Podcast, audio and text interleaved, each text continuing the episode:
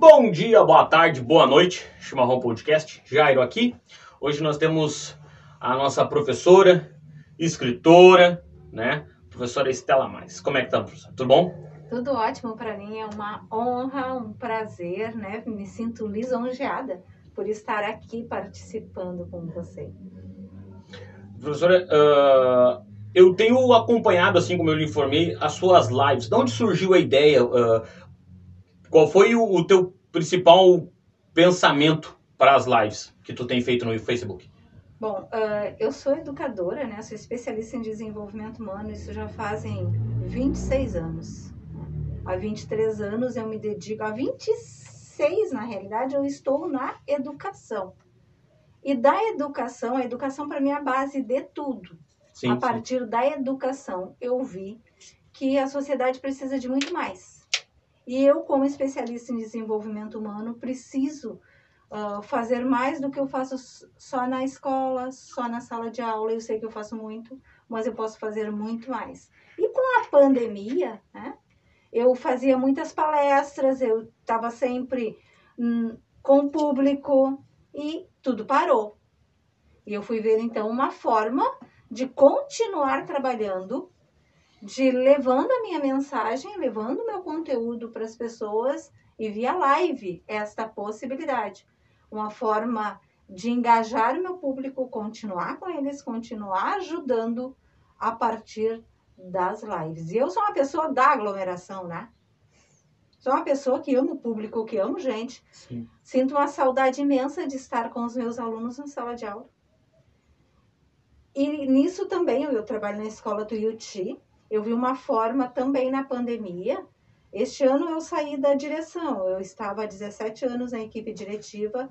A última função que eu exerci foi como coordenadora pedagógica. Então, naque, no ano passado, o ano que iniciou todo este, né, toda esta pandemia, né, tudo isso que a gente está vivendo, eu contribuí muito organizando as lives para a escola também, para não deixar com que os projetos, os nossos eventos caíssem. No esquecimento, no esquecimento. porque acaba acontecendo. E para ter mais essa conexão com essa gurizada que está em casa, né? Com a família também, de ter eles mais próximos. E com o meu público foi a mesma coisa, que o meu público transcende, os meus alunos transcende, uh, são, são principalmente mulheres, alguns homens também me acompanham, mas são principalmente mulheres que me acompanham que estão em busca do seu desenvolvimento pessoal, do autoconhecimento, né? Então foi uma forma de ficar próximo das pessoas. Trazer, trazer, o, trazer o pessoal longe mais pertinho. Bem pertinho, é, bem não. pertinho. É, a gente, a gente com essa história de pandemia, eu imagino que referente à profissão de professora, não só nas. Eu acho que para fazer em relação às as palestras que tu fazia, a gente não vai. Não, não tem nem como tu dizer que não desorganizou, porque virou, não tem o que fazer, né? Mas eu, eu tenho conversado com alguns professores. Eu tenho uma filha, vai, ela, tá, ela tá estudando agora, tá no primeiro ano. Primeiro, é primeiro ano, né? Que se chama, agora não é primeira série, é primeiro ano. Eu sou velho, gente. Pra mim ainda é primeira série.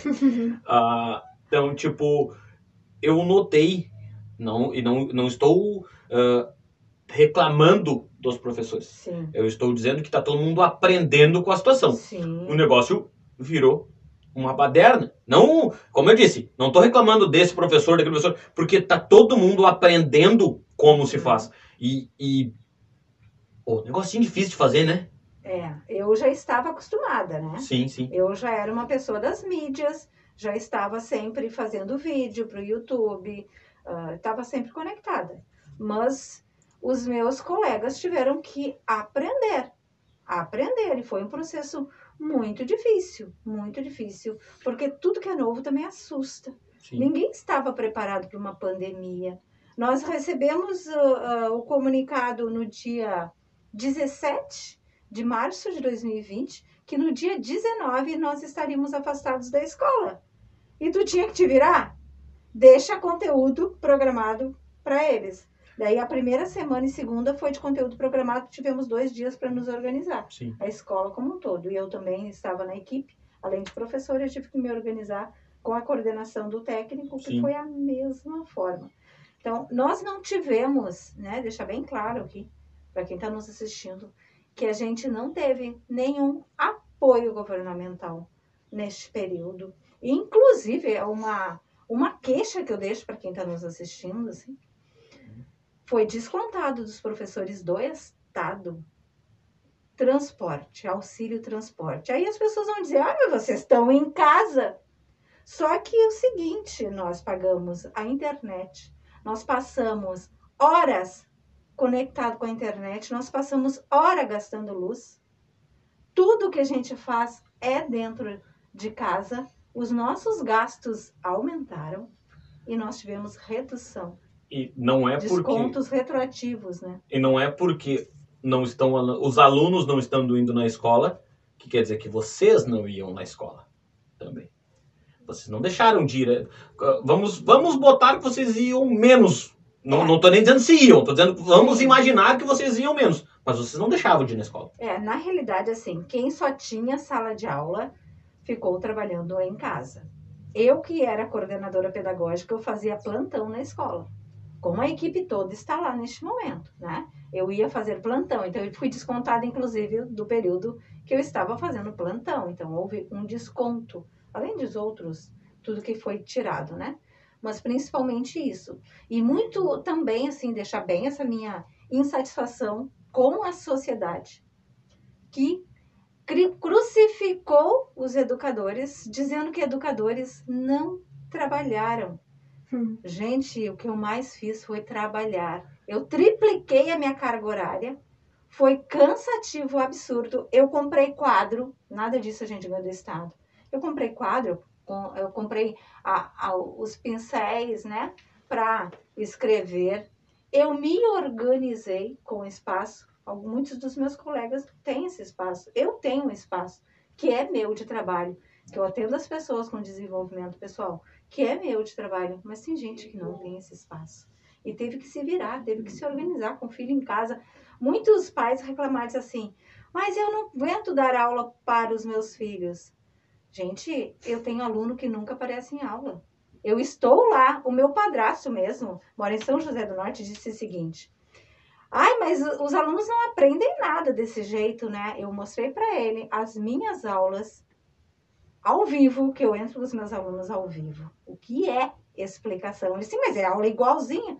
Igual e muito melhor, porque a escola do Yuti não tem condições de ter aula. Nós estávamos tendo cinco turmas dentro de um salão de Dentro de um eventos, salão de gente. É, Dentro de um salão. Quando nós tínhamos ainda que nós podíamos usar a sala de aula, que estava sem forro, depois foi interditado, tem, eh, vocês olharem no Facebook, tem eu dando aula na rua, com os mapas todos na rua, que eu sou professora de geografia, porque passava o som de uma sala para outra, era horrível. Eu Não, eu- eu- Nem tem Eu- como, né? eu, eu, eu imagino que a gente não consiga escutar nem os próprios pensamentos. Não. Porque assim, ó, é, é para que quem não conhece, quem não conhece, quem quiser conhecer, gente, Escola Tuiuti, sabe qual é o endereço lá, senhor? Eu não tenho certeza do nome É rua. Borges de Medeiros, 435. Quem, quem quiser conhecer, pra ir lá, eu, eu tenho certeza, claro, não vão querer chegar a qualquer horário lá e achar que é só entrar na escola, vocês vão entrar. Toda, a gente tem que entender, que tem que falar com a direção, falar com, com quem, com, com as pessoas, para poder entender o que, que o Tuiuti passa. Ah, hoje não está tendo aulas dentro da escola. Mas, gente, para quem estudou na minha época, eu acho que até uns cinco anos depois do que eu saí do Tuiuti, vamos botar ali, eu acho que eu saí em 2010, nós saímos, né? Eu acho que até uns 2015 ainda era bem, bem, bem estruturado. Depois de 2015, eu acho que acabou por culpa do governo. É, botar. foi A gente- 18 que deu todo esse problema, né? E 19, então a escola foi É, interditada. mas eu acho que, é, mas eu acho que é questão de, de, de, de, de falta de verba que acaba Ah, tu, sim. tu sofrendo Sim. a partir de 2015. Eu acho É. que começa bastante, assim, a tu já ter bastante. Não que antes não tivesse, mas eu acho que a partir de 2015 tu começa a ter mais problemas. Cara, tenta conhecer o Tuiuti, principalmente o pessoal Bom Sucesso, Planaltina, Vila Branca, acho que são as, as áreas onde mais se, os alunos são mais dessas áreas, eu acho. São Jerônimo lá embaixo. Uhum. São Jerônimo. São Geraldo. São Geraldo. Acho que são, são, são as áreas onde tem a maioria do maior número de alunos do Tuiuti. Ah, gente, não faz sentido. É um salão, vamos botar grande, 100 metros quadrados, para ser grande, né? Uhum. Para ser grande. 100 metros quadrados, que eu acho que é menor que isso. É, com, eram quatro, cinco turmas. Cinco turmas. Cinco turmas. Eu não tive lá. Eu vou fazer a pergunta. Dividido com madeira ou só cortina? Só cortina. Só cortina. Dentro da casa de vocês, vocês sabem que se falar dentro do teu quarto, o teu filho, ou a tua mãe, ou o teu avô, escuta do outro lado da parede. Imagina com cortinas, só cortinas. Eu, eu não consigo, eu não consigo imaginar. É, sem, sem condições. É, não existia aprendizagem. Como aprendizagem? Agora existe aprendizagem. Só não aprende o aluno que não quer, que não está junto com o professor. Eu, eu, a, a minha filha estuda no Bárbara Max, ah, escola é, municipal Bárbara Max. Essa semana nós- eu não vou citar o nome da professora, porque daqui um pouco algum pai pode ver e achar ruim. Mas hoje de manhã, quando nós fomos largar a minha filha no colégio, a minha filha tem dois colegas, tem, é, é, ela tem três colegas que vão no presencial. Três colegas que vão no presencial. Desses três colegas que vão no presencial, um participa do online. A minha filha e mais um do à distância. Numa turma que eu acredito tenham 20 alunos, tem três participando da aula online. Sendo que vamos daqui, vamos dali, dois não necessariamente precisariam, porque muitas vezes eu já participei que muitas vezes a, a aula que a professora dá já foi coisas que eles aprenderam. Bom, é um reforço melhor para eles que participam. Mas se tu parar para pensar, a aula online é diretamente direcionada ao aluno que não está indo à escola. Aí dos alunos que não estão indo à escola, um vai na aula. Um vai na aula. Quando ele não entra na aula, diz assim: Pá, pro, eu não tenho essa matéria, eu não achei isso aí para imprimir. Desliga a câmera e volta a dormir, brincar, vai saber fazer o quê. Sabe? Eu. E eu vou ser chato pra caramba. A culpa não é do aluno. É o pai que é relaxado e preguiçoso, que é um filho burro dentro de casa. Porque tem que querer um filho burro. Não pode. Não faz sentido. É, reclama do horário da É. aula, reclama. Reclama do horário da aula. É uma vez por semana. É uma vez por semana, 45 minutos. Não. Num dia de aula, no horário de aula do aluno. Sim. No horário de aula do aluno. É o que a gente sempre diz, né? Ah, Quero até deixar bem claro assim. Eu sei, eu sei que tem alunos que têm problema de acesso a internet. Mas a nossa escola, Tuiuti, são poucos estes alunos.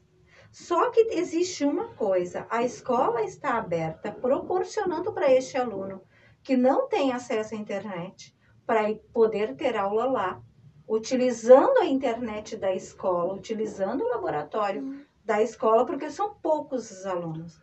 Eu, eu, eu, vou, eu, vou, eu vou um pouquinho mais além. Eu concordo que a gente tem dificuldade de internet, tem pessoas que não têm condição, etc e tal. Só que se a escola te permitiu tu escolher pelo teu filho fazer aulas presenciais e tu não tem internet, vamos pro presencial. Sim. É simples, Sim. é lógico. Ah, mas eu tenho medo porque a minha mãe pode pegar Covid. Tá, peraí. Se tu é mãe, então tu não vai ter menos do que 25 anos. Numa cálculo base, tua mãe já tem mais de 40 anos. Né? Por causa a avó da criança tem mais de 40 anos. Hoje nós já estamos vacinando pessoas com 38. Vamos e venhamos, no mínimo, tá na beira de se vacinar. Uhum. E, e eu tô jogando lá embaixo com 40 anos, porque a gente sabe que voz a voz normalmente tem mais do que isso. Sim. Então, a princípio, já tomou primeira e segunda dose. Ou tomou a da Johnson, que é uma dose só. Uhum. Então, tipo, a princípio já estão imunizados. Ah, o pai e a mãe não tá, beleza. Mas é, é que eu, eu, eu tenho um grande problema que, é, que eu detesto o jeitinho brasileiro. Eu acho que a pior coisa que existe no mundo é o jeitinho brasileiro. Então, essa desculpaiada, esse jeitinho, esse eu vou fazer de cantinho, nos prejudica. Com E, certeza. e cara, vai prejudicar a criança ali na frente. É o que, o que fica, o que tem que ficar claro. É a minha figura enquanto adulto referência. Eu sou mãe, eu sou pai, eu sou avô, eu sou avó, eu sou professora, eu sou adulto referência. Qual, qual é o meu papel? O meu papel é educar. As pessoas acham que quem educa é professor. Professor instrui. Instrui. E mesmo assim, professor também ensina valores, por isso ele é educador e educadora. A, a professora da Monique tá apavorada com o meu empenho e a gente não chama ela pelo nome, que a gente chama ela de Vozes do Além, porque é para o pessoal não saber quem é. É, Depois, depois, de- mais lá na frente nós vamos explicar o porquê, mas aqui é a Vozes do Além. Ah, por o empenho que a gente tem em ensinar. A minha filha hoje ela é primeiro ano, tem que estar aprendendo contas de mais de um algarismo. A minha filha faz contas com três algarismos. A minha filha está aprendendo contas de multiplicação. Ah, mas não precisa, tu vai pipocar a cabeça da criança. Se eu fosse pipocar, ela não estaria aprendendo. Ah, é, claro, eu sou de exatas. Sempre gostei de exatas. Eu sinto. Eu, sempre que eu, eu, eu- Mesmo assim, eu tento ensinar bastante coisa de, de, de português para ela, porque eu sei que é muito importante também. Até achamos. Para ter uma ideia de como ela é diferente nessa questão, a gente faz jogos.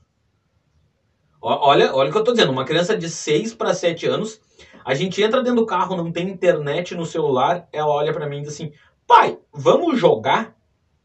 E o jogo dela é uma conta de matemática, é uma associação para ela entender o som do ba, do bé, bi, entendeu? Tipo assim, quando ela não tá no celular, a gente tá jogando jogos educativos. Ah, não tô dizendo que todo mundo tem que fazer, não tô dizendo que todas as crianças vão entender isso e vão gostar desses jogos, só que tu tem que plantar para colher. Sim.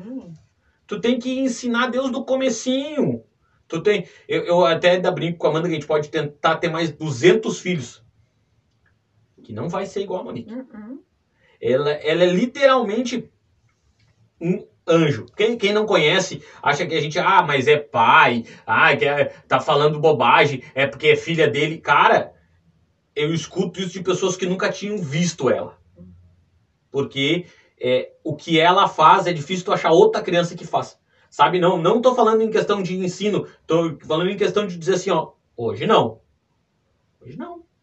Sabe quando o teu pai te olhava com cara feia e Uhum. não precisava encostar em ti, só olhar de cara feia, tu saía de cantinho e já tava bom. Uhum.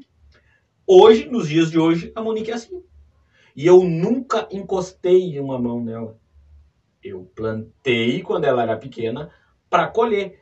Eu tenho um cunhado que dizia pra mim quando ela era pequena assim: Ah, mas ela não entende o que tu tá dizendo.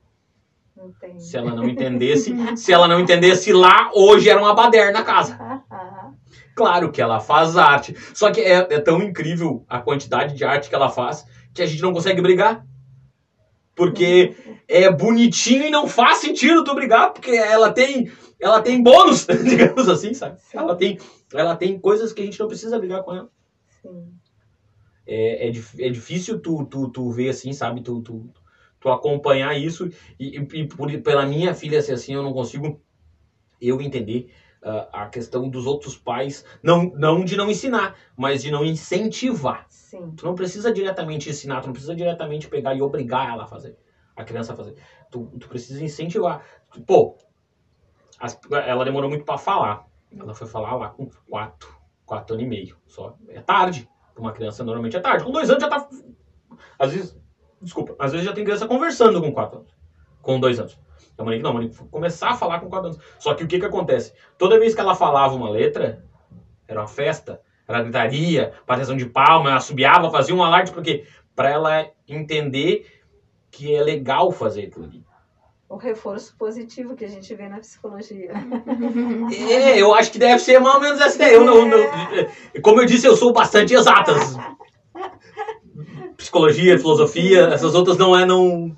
não eu, eu vou ser sincero, não sei se, se por falta de professores mais. mais.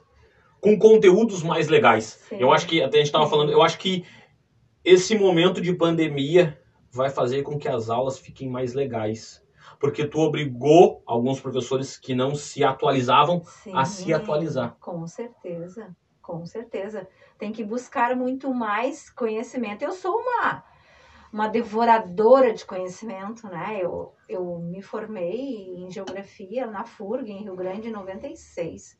De lá para cá eu fiz quatro pós, Nossa. né? Educação, sexualidade e gênero, eh, educação para diversidade, graduação em coordenação pedagógica e o último pós que eu terminei agora em março foi psicologia. E aí esse pós me deu assim uma vontade de ir para a faculdade de psicologia. Eu fiz o quê? Estou fazendo psicologia. Ah, Encerrei o primeiro semestre. E aí vem aquele preconceito. Ai, mas isso já tá, né, 51 anos, é difícil de aprender. Eu gabaritei as provas todas no- na faculdade. Então tem, tem mais essa questão também. Eu tenho, eu tenho um conceito referente à educação e ensino. Claro que eu sei que quanto melhor a tua aula, mais fácil tu aprender. Isso é um fato. Uhum. Só que eu também entendo que se eu tiver força de vontade Hum, e tiver empenho, não vai ser porque o cara estuda na Não PUC que ele vai ser melhor que eu. Não. Se ele não estudar nada, se ele, se ele, se ele tá lá na PUC e não estuda, eu na, vou, dar, vou dar um exemplo de uma faculdade, não, não que seja pior, mas menor. Não vai ser porque eu estudo na UBRA que eu vou ser menos que ele. Claro que não. Se eu estudar e tiver força de vontade, a gente até, a Amanda, as vozes do além, a gente conversa bastante sobre isso e ela diz, ah, mas eu não queria fazer lá, porque lá eu não gosto da faculdade. Eu disse, "É, amor, concordo contigo que tu queria fazer lá na outra que é maior, mas vai vir do teu empenho, da tua vontade. Uhum. Eu, eu não posso fazer aula à distância, né? Sou relaxado. Não, É é, porque tem que ter disciplina. disciplina, muita disciplina para aula à distância. É, eu não, eu não consigo, eu não... Eu, E é o que falta para os nossos jovens e crianças, porque o que está faltando? Para a educação, existe dois ingredientes assim básicos: amor e limite. Nem o excesso de um nem de outro. Os excessos acabam e a falta também acaba com a educação. sim, Então, amor e limite. Está faltando o que neste momento para muitos? Limite. Está tendo um excesso de amor ou falta de amor com deixar de lado é falta de amor. Ah, eu não quero e tá tudo bem? Não, não tá tudo bem. Quem é o responsável por, por essa criança, por esse jovem? Às vezes eu, eu, eu sou. É que eu, pra algumas coisas, eu sou meio velho, sabe? Meio conservadorzão, assim. Que nem, por exemplo, às vezes a Monique. As vozes diz pra ela: vai fazer tal coisa. Não quero. Eu não vou. E fica ali remoendo, fica ali remoendo. E aí eu já fico possesso. Ah, sai desplumo. Tu é mãe dela. Ela vai fazer e deu! Deu! Ah, mas não é a questão de falta de amor que tu tá fazendo. Tá ensinando ela, É tá na amor. hora de fazer. É amor, é é o vamos agora. Agora é agora. É aquele ditado, né? Quem ama, educa. né? Porque eh, eu tenho, sempre tive muito mais referência com aquelas pessoas que me puxavam as orelhas, com aquelas pessoas que me. Tá, vamos, e é agora, e vai lá, do que aquelas permissivas. Nunca gostei, nem como professores, nem na minha educação de família. Nunca gostei. Aqueles que me puxavam a orelha, que diziam é agora e tem que fazer, e vamos lá. Estes que fizeram com que eu Eu né, fosse além. eu tive um professor de matemática no Twitch que enquanto ele teve no Twitch, ele foi um grande problema. Sabe o que eu tô Eu falando? Ele foi um acho que foi o maior. Eu vou dizer pra ti, eu, eu, eu corro o risco de dizer que do tempo todo de Twitch, ele foi o maior problema do Twitch. Mas tu sabe que eu e ele nos dávamos muito bem? Minha filha também, com ele mais velho. Por quê? E o método dele, de- ele, ele, não, ele não era pedagogo, sabe? Faltava pedagogo, acho que é, acho que é pedagogo. Faltava. didática. Didática, exatamente. Faltava didática pra ele. Ele era um gênio. Ele sabia muito. Tu senta a conversar com o cara, o cara te dá um totó em qualquer coisa pra conversar com ele. Ele era um gênio. Eu acho que faltava didática pra ele. Só didática. Mas, cara, eu nunca. Eu, eu, pra não dizer que eu nunca tive um professor que me ensinou mais que ele, eu tive José Ataliba, que me dava aula no Padre Nunes. Não sei se tu, se tu conhece. Não. Mas era um baita professor de matemática também. E, e eu vou ser sincero, das aulas desse professor de matemática do Tuiuti, eu, eu, era, eu era um dos melhores alunos da turma. E eu entendia 20% do que ele falava. Por causa da didática. É didática só. Só. Ele sabia muito. Só. E, cara, ele. Eu acho que foi um dos caras que mais me ajudou, assim, a, a evoluir em questão de ensino. Porque eu nunca achava um professor que me obrigava a estudar em matemática. E nas outras, em, exatas, nas outras, ah, nas outras matérias, quando eu tinha um professor muito fraco, eu me mordi, não queria estudar, porque daí eu achava ele muito fraco. Física eu nunca aprendi direito por causa disso. Eu, eu tive um ou dois professores bons em física. Bons, assim, de sentar e eu querer aprender. Ah, um eu acho que até deu aula no Tuiuti, o Elias. Não, acho da época que eu estava, pelo menos, não. Não, eu achei que ele tinha dado aula no Tuiuti. Ah, o Elias era. O Elias era, era outro. Que era um jeito. Ele não era um problema, porque ele sabia, ele tinha didática. Mas, cara, o cara era fantástico. Fantástico, fantástico, fantástico. E eu. E depois eu tive alguns, alguns professores de, de física que não. A, a principal que eu me lembro hoje, ela era muito nova. Sabe? Eu acho que ela não tinha, não, não tinha pegado a manha de ensinar ainda. Então, Uhum. Eu, eu acho que ela até tinha didática, mas ela não sabia se expressar, sabe? É, daí eu acho que não é didática, eu acho que é, é- é- se torna chata a aula, se torna maçante, difícil de tu prestar atenção. E, é- e- e eu vejo que quando a gente é mais novo, hoje, hoje eu já tenho mais facilidade de prestar atenção, mas eu vejo que quando eu era muito novo eu não tinha muita vontade de, de prestar atenção, assim, se tu falar comigo e me prender, legal, vou prestar atenção. Se não, já era, desliguei e acabou. E aí eu tinha, eu, eu sempre tive muita dificuldade com, com essas professoras assim. Mas o, o, o professor de matemática do Tuiuti me fez aprender que eu precisava estudar. Entendeu? Mesmo na matéria que eu era bom pra caramba. Bom, bom. Eu, tanto que eu sempre dei aula de matemática, né? Para meus colegas. Há uns anos eu até. No, no Padre Nunes eu até cheguei a dar aulas de reforço. 2014. 2014. 2014, esse, esse professor de matemática foi dar aula no Padre Nunes. E aí tinha a professora Estela, também a Estela. ah, ah, Estela eu não lembro o sobrenome dela. Mar... Ah, é o nome estranho. É. Não, sobrenome. S- Stelskis, Skalskis, is- é um negócio assim. Acho que é meio polonês, não sei bem. Ah, ela. Já eu, tu dava aula de matemática, né? Eu dava, dava só dava reforço de matemática. Pelo amor de Deus, eu tenho três períodos de. Monitoria? Era, não era monitoria que eles chamavam no Padre Nunes. Como é que era que eles chamavam no Padre Nunes? Era. Ai, não não. Não. Laboratório de reforço? É, não, era, era, um, tu, tu tinha, era dentro do currículo escolar. Ela tinha três A períodos parte na tipo semana. de artística, assim, sabe? Mas não é de artes, mas É. a gente pegava tudo um pouco, assim, de filosofia. ah, Seminário integrado. seminário Ah, Seminário integrado. integrado. Seminário Isso, integrado. é. Politécnico. É, no É. Politécnico, Politécnico. Ela tinha três, três períodos na semana e ela disse, pelo amor de Deus, vem aqui. As pessoas tão loucas, esse cara. Só não entendi nada que ele fala. E aí eu peguei e fui. E eu vi que na prova dele continua a mesma coisa. Naquela época, de repente, hoje, eu não faz muito tempo que eu não tenho contato com ele, não sei. Aí ele, a gente diverge em política, daí a gente não, não consegue conversar muito, sabe? Ele, Uhum. é- é- eu tenho um grande problema em relação à política, as pessoas não conseguem conversar, meu. Isso. As pessoas não conseguem conversar. É Conversar, sentar e conversar. Sim, Se tu discordar, meu Deus do céu, só falta dar em ti. sim. E aí, e aí por causa disso, a gente acaba não, não, não, tendo mais contato. E, e eu fui no colégio fazer esta, fazer, dar essa aula de, de, de, de, reforço e sanei algumas dúvidas. E aí, no, no, nos dois ou três dias depois, eu tive lá de novo e ele tava lá. Daí ele, tá aí, que tá fazendo aí? Eu disse, vai, eu vim ajudar os cabeças aí que tá ruim. Ele disse, não, eu fiquei sabendo, eu fiquei sabendo. Tanto que a gente tinha um, a gente tinha um assunto bem legal, assim, e ele, uma conversa. Ah, a gente teve até uma, uma discussão no Twitter, mas é, é por outros motivos. Eu nunca achei que ele gostava de nenhum aluno, que se importava com algum aluno. Ele veio com uma resposta pra mim que. Ele olhou pra mim assim, eu disse, ah, Tron, eu não sei, tu não gosta de ninguém, tu tá sempre com essa cara aí, não, não, não- debate com ninguém. Ele olhou pra mim assim, tu te engana. Tu é um dos poucos que eu gosto. Sabe? Ele me quebrou. Eu me sentei, deixei ele continuar calmo, o que eu ia dizer ele? Não tinha o que eu dizer pra ele, simplesmente sentei e deixei ele continuar calmo. E aí o. é, é muito.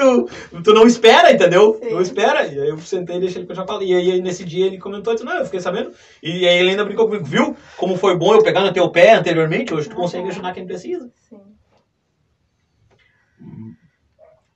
Eu nunca tive diretamente assim, geografia. Nunca tive. Nunca tive. E o professor que me deu aula, quiser conversar comigo sobre isso, ele fala de boa. Nunca tive. Porque as aulas eram maçantes. Ah, eu sei geografia, sei dizer onde fica cada país. E deu. E eu sei que isso aí é.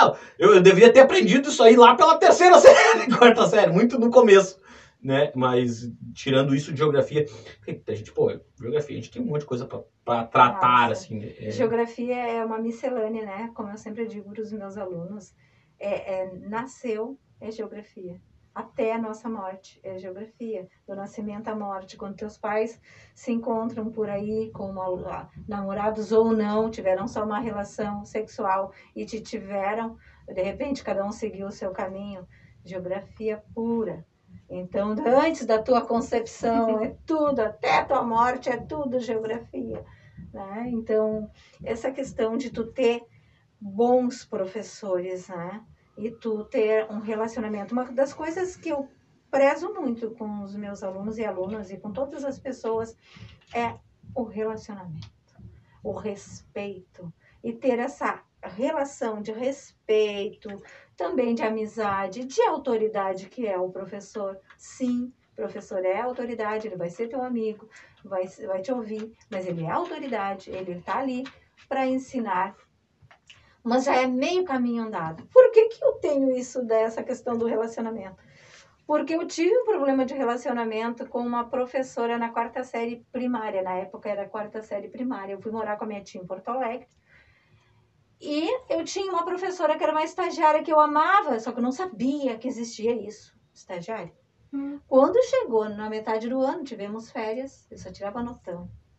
Tivemos férias e nós retornamos. Quando retornamos, cadê a minha professora amada? E aí chegou uma mulher lá que para mim era uma velha, era horrorosa, era tudo. Eu rejeitei ela e ela não fez nenhum esforço para me cativar. O que, que aconteceu? Eu inventava dor de barriga, dor de cabeça, dor de tudo. Minha tia me botava de castigo e eu ia fazer o que? Ler gibi. Eu não ia estudar. Eu rodei. Mas quando chegou lá em novembro, antes de eu rodar, deu um temporal nessa escola. Era um temporal em Porto Alegre. E a escola de madeira. Essa escola tremia, assim, parecia que ia derrubar tudo. Essa professora nos aninhou todos embaixo das classes. Eu vi que ela era gente. Eu vi que ela tinha sentimento. Só que eu já estava rodada. Né? Já não tinha mais tempo de recuperar nada. Então, sabe, mas foi a melhor coisa que aconteceu na minha vida. Eu ter rodado e rodado devido ao relacionamento. Porque se tem uma das coisas que eu prezo com os meus alunos e alunas, é um ótimo relacionamento. É o respeito e tu ter assim, tu olhar no olho do aluno. Eu tenho alunos que me dizem, Sora, eu tenho uma aluna que entrou na live e depois ela deixou um- uma mensagem bem emocionante para mim. Sora, eu estou acompanhando a sua live. Estou emocionada porque eu me lembro na sexta série que a senhora olhou nos meus olhos e disse: Não sei o que está acontecendo contigo, mas não deixa a peteca cair. Eu levei isso para minha vida, porque eu fazia fazia de conta que na escola estava tudo bem, que a vida era maravilhosa e comecei a dar umas aprontadas, porque a minha vida em casa era um inferno. Era um horror e ninguém sabia do que eu passava, mas a senhora enxergava. Nos nossos olhos, a senhora me disse isso. Eu sou eu fui fazer pedagogia por sua causa. Eu, fa- eu sou geografia, Sim. mas ela quis trabalhar com a educação exatamente porque eu fui influência para ela. Então é sempre o, o que eu falo é primeira coisa, relacionamento. Uma, um respeito, um amor. Eu tenho um amor pelos meus alunos e alunas, e eles sabem, se eles me escutarem neste momento, eles sabem do que eu estou falando, que o meu carinho, eu encho o saco deles para estar em aula comigo. Aula ao vivo, é, tem uma semana que é aula ao vivo, que eu sempre faço. Na outra eu deixo para eles se organizarem com os conteúdos todos que eu dei, ou tem pesquisa para fazer, então eles sabem. Ó, semana de aula ao vivo com a professora Estela. A professora Estela anota os nomes, quem tá aí, quem não tá aí. Aula ao vivo. E lá a gente, eu explico, a gente conversa sobre vários assuntos, mas estamos ali ao vivo. E eu encho o saco deles para estar comigo. porque muitos às vezes estão entrando em depressão, estão tristes em casa, e ali é o momento. Mas eles não abrem aquelas benditas câmeras. Aí eu fico que nem uma surtada, porque eu digo para eles, dão risada de mim, porque eu, como diz a minha mãe, minhas aulas são gozo. Eu, eu, eu fico olhando nas fotos, nos olhos. Então, ao invés de olhar para a câmera, eu olho nos olhos deles, assim, nas fotos.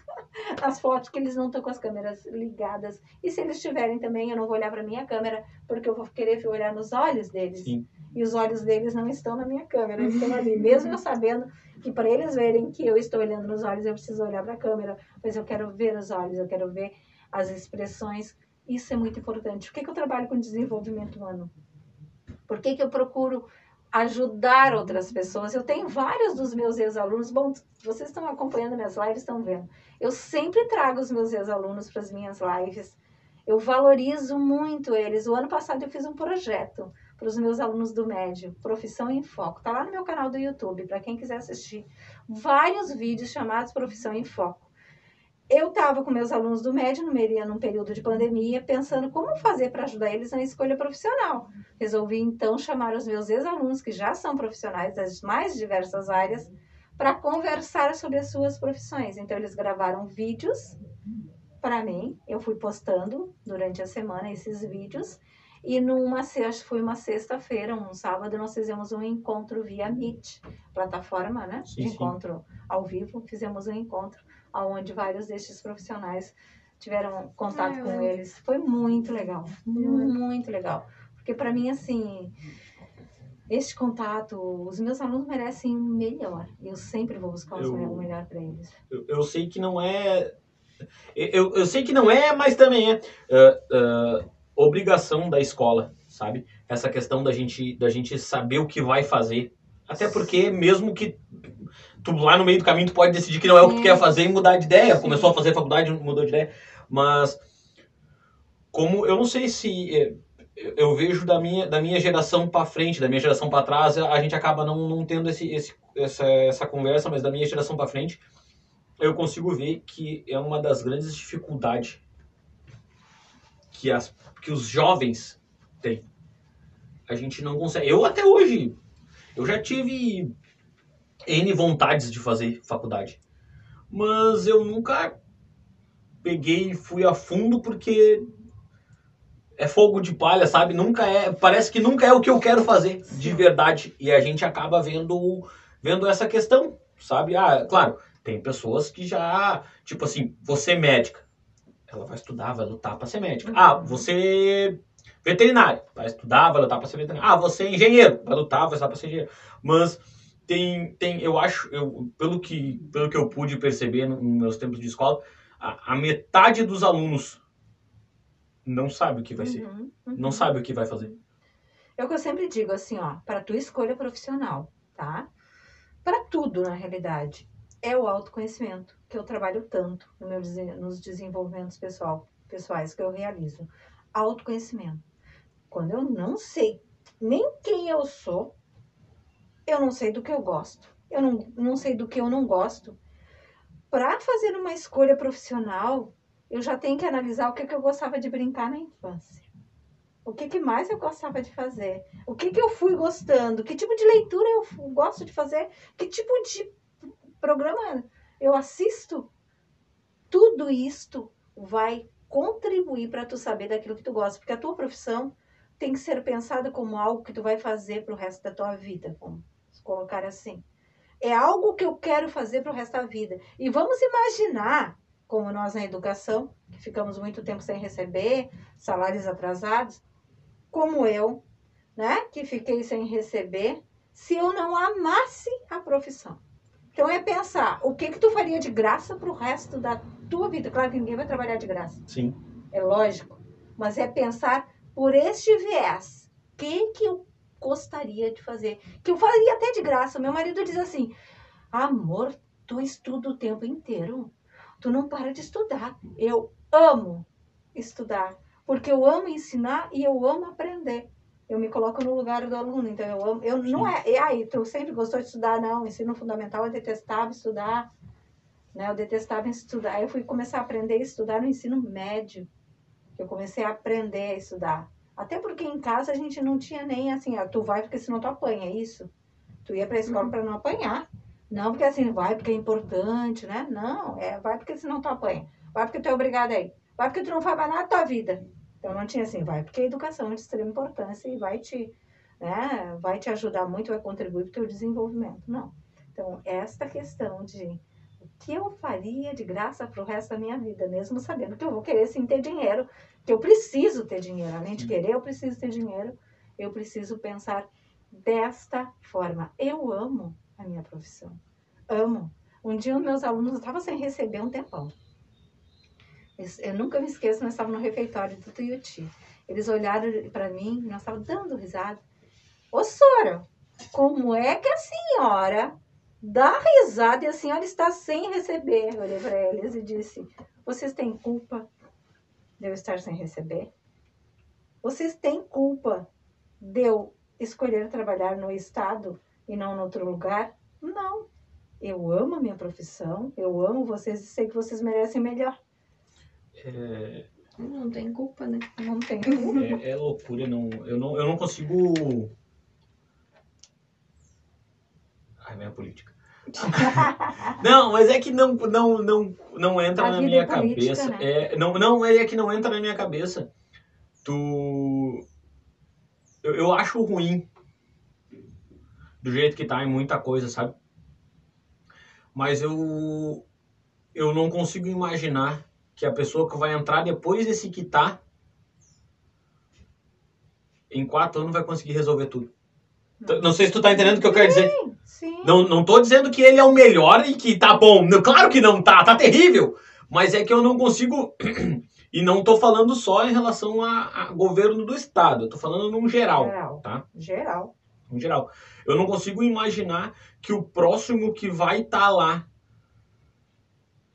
sem saber nada. Porque, cara, tu não sabe nada. Tu não sabe nada. Não sabe. Porque tu imagina que tal governo tá sim por causa disso, disso e disso. Tu imagina que, o, que a presidência tá ruim por isso, isso, isso e isso. Só que tu não tá lá. Vou, e vou dizer por que, que, eu, por que, que eu falo dessa forma. Quando o ex-governador tava lá, o atual governador dizia: Não, porque eu vou chegar lá, porque é barbada, é falta de gestão, eu vou pagar tudo em dia, vai todo mundo receber em dia. Primeiro mês de serviço do cara. Ninguém vai receber em dia, sabe? É, Uhum. tu fala Uhum. porque tu quer o voto, mas tu não tem embasamento no que tu tá falando. Exato. Isso é perfeito, porque isso leva para tudo. Tá? Eu que estive na, na equipe, peda- a equipe diretiva do Tuiuti, 17 anos, e muito escutei de pessoas de fora. Ah, mas não faz porque não quer. Ah, mas é assim, a direção tá assim. Tu só fala se tu fizeres parte em algum momento dessa, da direção. Porque tu sabe o que é o que está, eu digo a melhor coisa. Por que, que eu nunca quis ser diretora do Tuiuti? Nunca. E as pessoas acreditavam que um dia eu ia querer. Nunca. Eu disse, não sei de onde é que vocês tiraram isso. Por quê? Trabalha que nem os condenados. Trabalha, a gente trabalha muito, não existe horário. Tu tem que ser, a tua família tem que ser a escola, a tua casa tem que ser a escola. Se tu quer fazer uma gestão decente, isso, isso. E aí as pessoas não estão, todos deveriam par- participar, eh, estar neste momento de equipe diretiva para saber o que é uma gestão. E mesma coisa na, na política. Eu não na a gente sabe, né, dos vários problemas que tem, problema de sistema, problema de interesse, problema que nós vivemos, vivemos. Eu não sou, tá? Deixar bem claro aí. Primeiro as pessoas falam de comunismo. Comunismo nunca existiu. Existe um partido comunista. Ele nunca se efetivou porque é o estágio mais avançado do socialismo. E nunca efetivou porque os interesses pessoais. O superego, meu interesse próprio, grana, tá? Nós vivemos uma sociedade, mesmo aquela que se diz socialista, é tudo movido a interesses próprios, a grana. E nós estamos, não se investe mais, em- não existe investimento em educação, só se tira. Não. Não existe investimento em saúde, só se tira. Sabe, Tecnologia, tecnologia, pesquisa científica, só se tira, gente. sa- sabe que eu, eu até estranhei em Gravataí essa semana. Eu não sei a quantas anda, não sei se tá funcionando de verdade, sei que devia já estar tá pronto, foi lançado agora, mas já devia estar tá pronto. A escola que foi lançada no Breno Garcia. Sim, eu vi, eu passei por várias. Cara, eu achei o bagulho mais estranho do mundo. Olha, olha o que eu tô dizendo. Eu achei o bagulho mais estranho do mundo, porque o que, o que, eu, o que eu entendo de, de, de política, tá? Para político, não paga a pena fazer hospital e escola. Porque não dá lucro para eles. Só traz ônus pro político. Por quê? Porque se ele fizer um hospital, o hospital tem que ser bom. Se ele fizer uma escola, a escola tem que ser boa. Se for meia boca, até os votos que ele tinha ganhado fazendo, ele perdeu. E, e, e eu, eu não entendo por que, que os projetos dentro de Gravataí são tão mal planejados. Em relação a um geral. Eu não estou falando de escola, não estou falando de trânsito, não estou falando em um geral. Eu, aqui eu já. Não, não que eu defendi, mas eu já vi coisas, já falei em outros episódios, principalmente da Giovana, coisas que eu acho que não são tão. Não é que. Ó, são bons, mas é não são tão ruins no Mano Paulo. Também acho que não foi um baita prefeito, também não acho que foi o melhor prefeito. Mas, eu, como eu sempre digo, eu gosto de ver o copo meio cheio. Porque a política é tão ruim que tu não vai conseguir ver o copo cheio. Ou tu vê vazio, ou tu vê pela metade. Então, se tu vê pela metade, vê meio cheio. Porque se tu continuar, começar a ver tudo meio vazio, chega um ponto e fala largar tudo de mão. Uhum. Então, que nem, por exemplo, no Marco Alba que eu acho legal. Eu gostei da ideia dele dar os uniformes, material para as crianças no municipal. Não sei se era a hora, mas eu gostei das obras que ele fez de infraestrutura dentro da cidade. Ah, duplicação de via aqui, duplicação de via ali. Tô dizendo, não sei se era a hora de fazer, porque a gente tem outras coisas. Daqui um pouquinho ali ou aqui não funciona a 100%. Às vezes é um caos lá dentro, mas tu tem as duas UPAs hoje que te facilitam o melhor atendimento. Não um melhor atendimento, mas um atendimento menos ruim, entendeu? Como eu tô dizendo, eu sei que não tá bom, eu sei que ainda é pouco, mas tu tá vendo alguma coisa que tá sendo feita. A gente vem de outros que tu nem sabia quem era o prefeito. A Rita Sanco eu não sei quem é. Não sei quem é. Eu conheço ali que tu sabe que eu sei quem, quem são Stazinski, de vista. Bordion, porque o Bordion ele nunca morre, né? Nas eleições, ele tá sempre aí. Abraçado com alguém, mas ele tá sempre aí. Né? Mas, mas não sei se tu tá entendendo o que eu quero dizer. Sim. Pelo que eu, eu não sou, eu não eu não eu vi o trabalho do Bordion, mas eu era piá. Eu não lembro do trabalho do Bordion.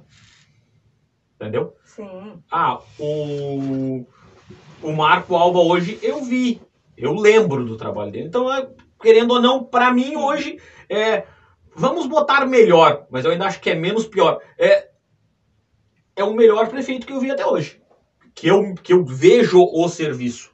Entendeu? Uhum. Eu acho que o Zafa tá aí tá deixando a desejar em algumas coisas que eram feitas, eu já tô vendo que ele não tá fazendo, eu acho que falta um pouquinho dele fazer mais. Eu trouxe aqui o Paulinho Souza, que é secretário da prefeitura, ele me, me mostrou alguns dados, mas é que o cara eu não gosto de dados. Porque ninguém vê os dados. Gosto de ver acontecendo. De chegar dentro da escola municipal, hoje nós estamos no momento nós município, chegar na escola municipal e a minha filha ganhar um material escolar, chegar na escola municipal, a minha filha ganhar um uniforme. Isso eu gosto de ver. Porque eu tô vendo números. A gente tem um grande exemplo do nosso querido ex-presidente, que dizia: chega lá e grita qualquer número, os caras não pesquisam. Tá entendendo? Eu não tô dizendo que não presta o ex-presidente, que uhum. o atual presidente é bom. Não é isso que eu tô dizendo. Eu acho que para nós, qualquer um dos dois que cair ali, nós estamos ferrados. Entendeu? Um vai matar nós de fome porque a gente não vai ter dinheiro para comprar as coisas. E o outro vai dar um monte de coisa para nós e no fim da história o Brasil vai quebrar mais ainda porque ele roubou o resto que, que, que faltou roubar. Esse é o meu conceito. Não tô dizendo que tá certo ou tá errado. Esse é o meu conceito. Eu acho que nenhum dos dois vai levar a gente a lugar nenhum. Eu vou ser sincero, acho que dos candidatos que estão lá nenhum leva, mas. Ah, só que a gente precisa parar um pouquinho e eu, eu sei que é difícil dentro da política tu achar quem presta. Mas a gente tem que começar a procurar esses caras. É, nós estamos muito desacreditadas, né? E ainda por cima, quando começa essas polaridades, esses polos e estas brigas ideológicas, isto é horrível para nós. Porque o que acontece? Parece que não, não existe mais nada, nem mais uma possibilidade. E as pessoas estão brigando, defendendo políticos. Isto é muito sério muito sério. Eu sou muito de valores, eu não consigo né, fazer as minhas escolhas políticas que estejam de desacordo com os meus valores. Então, o que existe, me desculpa, mas o que está no poder, o que existe aí, não bate com os meus valores nunca. Nem que fosse a última pessoa do planeta, seria uma escolha minha. Né? Eu sei que Gravataí, 70% de quem votou, votou em quem está. Eu acho, eu respeito, porque o respeito está em mim, não está no outro. Mas juro que eu não entendo. Mas eu só penso que as pessoas têm que respeitar mais os outros e parar de brigar com todo mundo por causa de político de estimação. Isso é muito sério, É. muito sério. É exatamente isso que eu tento fazer. Que eu tô dizendo. Cara, eu não votei neles. Eu votei num cara, para prefeito eu votei no cara, acho que foi um dos menos votados, simplesmente porque eu achei bonito o que ele fez.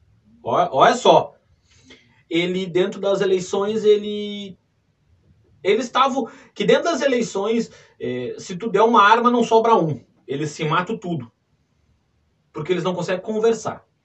Eu tenho que te foguetear, tu tem que me foguetear. Eu não consigo te parabenizar, porque tem coisas que tu. Cara, é isso que eu tô dizendo. Tem coisas que tu faz bem. Sim, todos, todos. Tipo assim, ó, esse cara, Clayton Manfro, foi o cara que eu votei pra prefeito. Eu sei que ele é de. de- de- que foi secretário do Marco Alba, etc e tal. é, mas não, não. Como eu disse, eu não votei no Marco e nem votei no Zafra. Eu votei nele porque ele olhou pros caras, todas, todos, pra todos que ele conversou. Tu fez bem isso. Mas eu acho que tu poderia melhorar nisso. Pô, tu não tá denegrindo a imagem do teu concorrente. Tu- tu- tu- Claro que a política não vem desse jeito, né? Tu não pode dizer que o cara fez bem, só pode dizer que o cara fez mal, né? Porque tu quer o lugar dele, então tu é obrigado a dizer que ele fez mal. É triste. isso. Isso é, isso é ruim, pelo amor de Deus. Isso é horrível. E saber que a nossa política é assim e que as pessoas só estão eh, preocupadas com seu próprio interesse. Eu tenho. E quem consegue chegar lá com algum com boas intenções, digamos assim, não Ligeiro consegue sai. fazer. E ligeiro sai. Em Ou tu 2016. entra na panelinha deles, ou tu não 2016. faz. 2016. Ok. 2016 eu fiz campanha para um candidato a vereador. Não questão ao candidato, mas questão ao partido dele. Uhum. Havia uma candidata ah, de oposição, candidata a prefeita. E o que eu escutava dentro desse partido que eu estava é que era a candidata que não faz, porque nunca tinha feito nada por Gravataí. Nas eleições seguintes, ela era a candidata de- a prefeito deles. Ela trocou de partido, virou do partido esse, no caso que eu Uhum. estava coligado, Uhum. e aí eu E passou a fazer. fiz esse questionamento. Fiz Uhum. esse questionamento. Aí disseram pra mim, É aí disseram para mim que a política é dinâmica. A política é sem vergonha. É, não vem com dinâmica, porque isso aí tem outro, outro nome. A política, a política é sem vergonha. Me ensinaram Enquanto- que era outra coisa. Enquanto tu não me favorece, tu não presta. No momento que tu começar a me favorecer, tu é bom. Sabe que me convidaram a eleição passada para eu me candidatar. Quando eu olhei primeiro que, bah, não tem nada a ver comigo. Não dá, não rola. Não rola porque eu não, não, não dá, não vou entrar no esquema. Eu sei que tem muita gente boa e tem muita gente, inclusive tem, um- tem uma pessoa aí que eu não votei nele, que está fazendo um trabalho bem legal. Né? Eu não vou citar os nomes, mas está fazendo um trabalho bem legal e eu tô achando muito bacana. E mas não dá, quando, e aí quando a pessoa me fala o partido, e aí me fala os valores, e aí eu sei de todos os valores daquele partido que é totalmente antagônico aos meus valores, ah, Eu disse pra ela, uma pessoa super querida, ah, que me convidou, eu disse pra ela, ó, me desculpa, não dá. Primeiro que eu não, não tenho esse interesse de nem pensar em, em política partidária, e outra que vai totalmente contra, por esse partido então que Piorou. Eu gosto muito de política. Já tive ideias de lá na frente daqui a um pouco, me estruturar para poder fazer uma campanha legal. Não tô nem querendo dizer em relação a dinheiro, mas me estruturar ah, psicologicamente, que a gente tem que ter um psicológico muito forte, e entre outras coisas. Mas eu não consigo hoje. Eu tenho um problema que eu não consigo compactuar com o partido. Eu acho que eu sou um indivíduo individual. Literalmente individual. Eu- hoje, hoje eu vou te ser sincero assim, ó, eu acho que o partido que, mais, que, que eu mais gosto, vamos botar assim, hoje que eu acho mais legal assim, é o novo, no meu conceito. É o partido que eu. Não é que seja bom, mas é o partido que mais se aproxima do que, do que eu, do que- dos valores que eu tenho sim. tá? Porém, eu não faria o que foi feito aqui em Gravataí. Esse, o novo não tá, não, é nenhum, não tem nenhum vereador de Gravataí, né? Mas eu não faria o que foi feito aqui em Gravataí. Que os vereadores votaram porque o partido mandou. Nos 5 milhões da Sojil. É, mas, mas sabes que tem isso na política. Não. Então, é, é- esse, esse é o meu problema, entendeu? Esse, É por isso que eu não consigo. Quer fazer uma coisa, Por isso que eu não consigo ir. É, Porque eu sei que a hora que ele disser pra mim assim, ó, tu vai votar. Não vou votar. Não, tu vai? Não. Ah, então tu vai ser. Obrigado, foi um prazer. Dorme com Deus, é comigo. Né? Esse é o problema. Eu, eu acho que eu não conseguiria, eu acho que se eu fosse eleito, eu não conseguiria partido pra mim depois de ser eleito, entendeu? Acho que ninguém ia me abraçar Ia mais. ser expulsa do partido. Eu acho que ninguém mais ia me abraçar, porque eu não tenho que defender o partido. Eu não tenho que defender o partido. Eu, eu vou dizer mais assim, eu não tenho nem que defender ideologia. Eu tenho que defender o público em geral. Ah, 70% acha que não pode fazer isso e 30% acha que pode. Ah, eu acho que pode. Mas o 70% ainda é maior do que o meu pode. Então não pode. Ponto. Se eu, eu, eu, eu- a gente tem a gente tem que passar por nossos vereadores que não é o que eu acho, é o que a maioria acha. A gente não pode ãh, favorecer um percentual menor do que um percentual maior. Uhum. Não dá. Por que, que eu vou prejudicar? Sabe a história do- dos bons pagar pelos ruins? A gente tem que entender que, a princípio, os bons teriam que ser uma porcentagem maior do que os ruins, Sim? Sim. Esse seria uma lógica Uhum. funcional no mundo. Sim, deveria. E eu acredito ainda que é. Tá? Eu ainda acredito que as pessoas boas superam as ruins. Eu ainda tenho essa, essa ingenuidade. Eu, eu tava olhando... Até porque eu trabalho com gente, assim. Eu né? tava olhando no Facebook semana passada e apareceu um vídeo de uma mulher que fez um pix por uma outra pessoa. Não conheço nenhuma das duas. Fez um pix, era só um alerta. Sim. Fez um pix pra outra pessoa e disse assim: Bah, eu fiz um pix pra tua conta ah, errado, eu digitei um número errado, me devolve esse dinheiro, por favor, que eu preciso pra pagar essa conta. Se essa pessoa que recebeu o pix não tivesse olhado, o pix era pra 15 dias. Só ia cair na conta daqui 15 dias. Ela teria devolvido os 200, que eram 200 reais na, na, na- situação, teria devolvido o dinheiro da pessoa e a pessoa nunca fez esse Pix pra ela. Porque estava agendado para daqui 15 dias. É, Se o ser humano usasse essa cabeça que ele tem para essas maldades, Ah, para né? melhorar o mundo, Ah, mais. olha, olha, olha o- a, a esperteza da pessoa. Você que tu pega uma pessoa mais velha, eu, eu não, eu não sei trabalhar com Pix ainda direito. Tu diz pra mim que me fez um Pix. Só que o Pix que tu me fez só vai cair na minha conta daqui 15 dias. Se eu tenho esses 200 na minha conta, esse dinheiro na minha conta, eu vou te devolver. Porque, bah, tu fez um Pix pra mim. E o Pix cai na hora. Uhum. Uhum. Uhum. Se eu não olhar o meu saldo, se eu simplesmente, bah, que ruim, né? Se eu me sensibilizar com a pessoa, eu vou fazer a devolução desse dinheiro. Porque eu não ia gostar de perder o meu dinheiro também. Uhum. Mas saiu na TV, né? Eles têm, tinha até uma, um setor administrativo, um setor financeiro, tudo esquematizado pra fazer isso. São Olha só. várias pessoas que fazem isso. Que, vi- que, que viagem o negócio. É, é. E as pessoas. É que a inteligência, né? Existem as múltiplas inteligências, que as pessoas acham muitas vezes que ser inteligente é só, ah, você é muito bom na matéria, sou ótimo na escola, só tiro 10. Não! Ser inteligente é nas diversas áreas, tu, Eu- alguns são numa, outros Eu são até outras. acho, eu até acho que muito, algumas vezes desses caras que só tiram 10, eles são muito mais aplicados do que inteligentes. É, é, e às vezes para resolver problemas simples não conseguem Consegue. utilizar, porque inteligente, inteligência é saber resolver os problemas na hora que eles, que eles aparecem.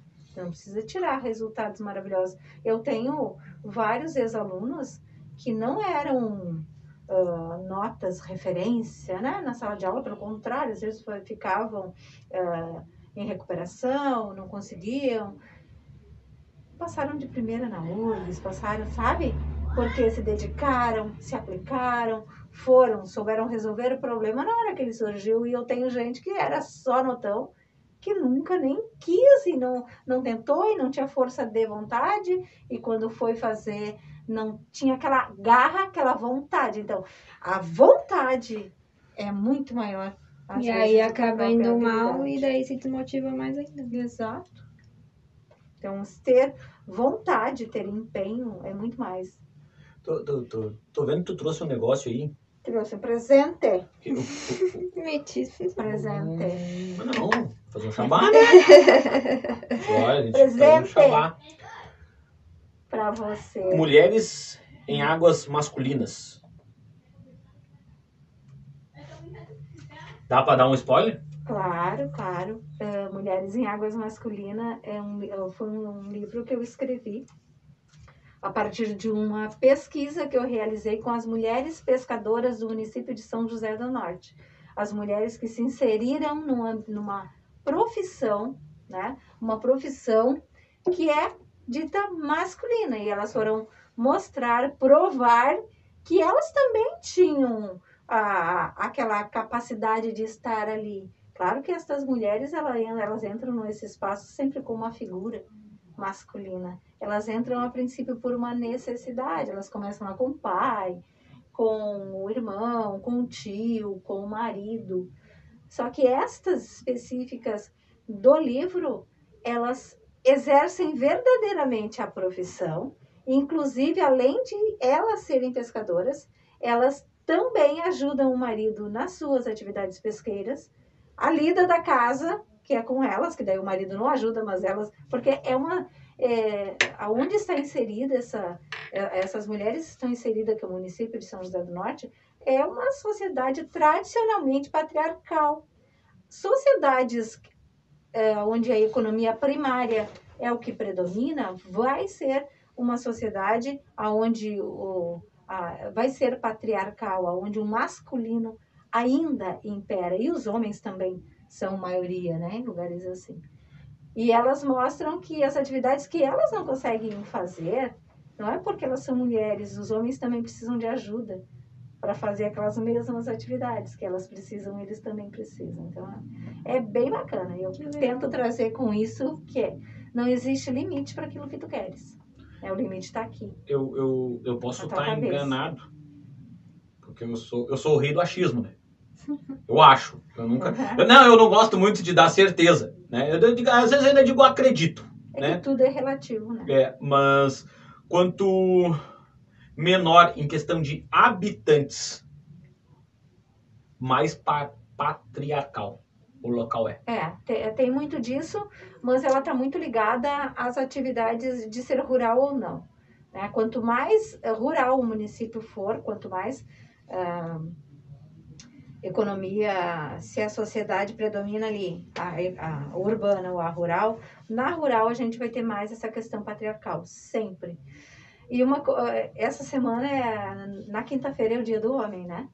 É o dia do É? homem. É, é o dia do homem. O homem também tem dia e a sociedade nunca fala. Porque a gente fala muito e é importante falar dessa questão ah, do feminino, das mulheres. Porque o homem nasceu com direito. Lá, né?